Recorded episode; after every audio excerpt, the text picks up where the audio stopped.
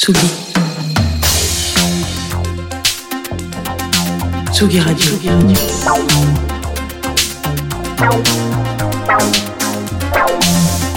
Ça part en fave. J'en ferai jour. Salut Jean. Bonjour Antoine Dabrowski. Effectivement, mieux que Shazam et même plus vieux que Shazam aussi. un petit peu, ouais. Alors est-ce que les, on fait, est-ce que c'est dans les vieux pots qu'on fait les meilleures confitures? Je sais pas encore.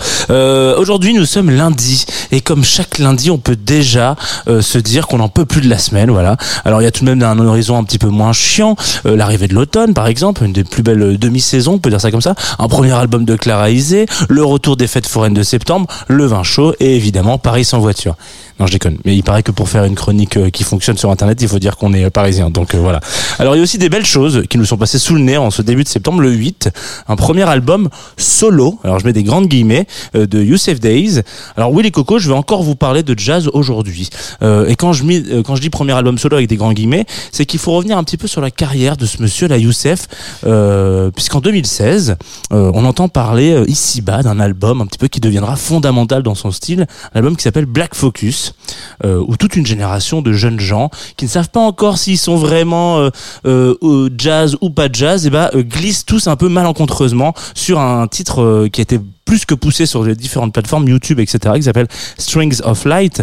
Euh, il est complètement, euh, voilà, il, il va, il, quelques années plus tard, ça va être Kokoroko qui va avoir la même, euh, la même rayonnance. Enfin, voilà, c'est vraiment le, le, tube que vous allez entendre euh, sur toutes vos morceaux suivis, voilà exactement. et donc voilà, à ce moment-là, on fait un peu la rencontre d'un duo, Youssef Kamal, sobriquet bien senti pour un duo aussi éphémère qu'un album, avec Kamal Williams et Youssef Days. C'est un petit peu le yin et le yang d'une scène anglaise qui explosera bah, aussitôt après avoir fait la lumière sur celle-ci. Donc voilà, ils sont tous les deux, euh, ils adorent et puis ils se détestent.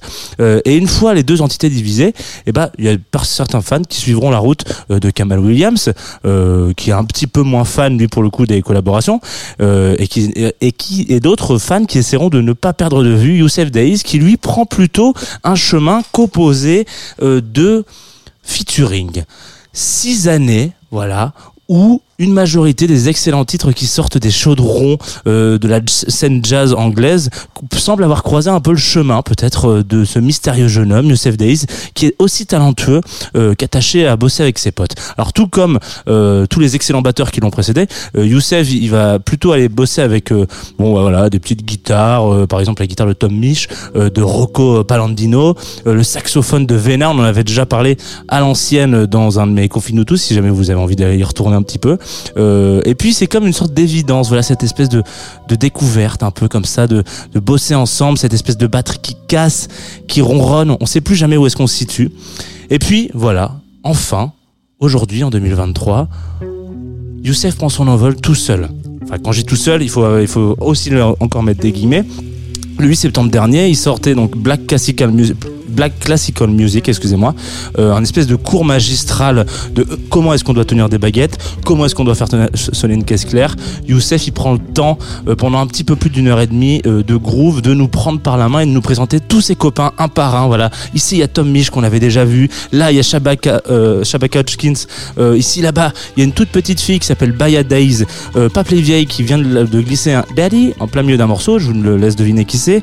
Mazego aussi, ou Masego, vous l'appelez comme vous voulez euh, qui signe définitivement le certificat du meilleur pote qu'on a envie d'inviter en studio. Voilà, euh, tout ça, tout ça, tout ce grand gratin sont des gens qui sont euh, dans cet album, premier album solo de Yourself Days. C'est déjà un classique, il a que 10 jours. qui fait ça aujourd'hui? Je sais pas. Enfin, en tout cas, comme on est lundi, on sait que c'est chiant et qu'on a envie, on n'a plus envie d'entretenir son bronzage, on n'a plus envie d'aller courir le matin. Je vous propose qu'on ait quand même envie de s'écouter Tioga Pass, qui est un feat avec Rocco Palandino, comme je le disais tout à l'heure, euh, qui s'écoute tout de suite sur le player de la Tsugi Radio et qui, j'espère, partira en fave.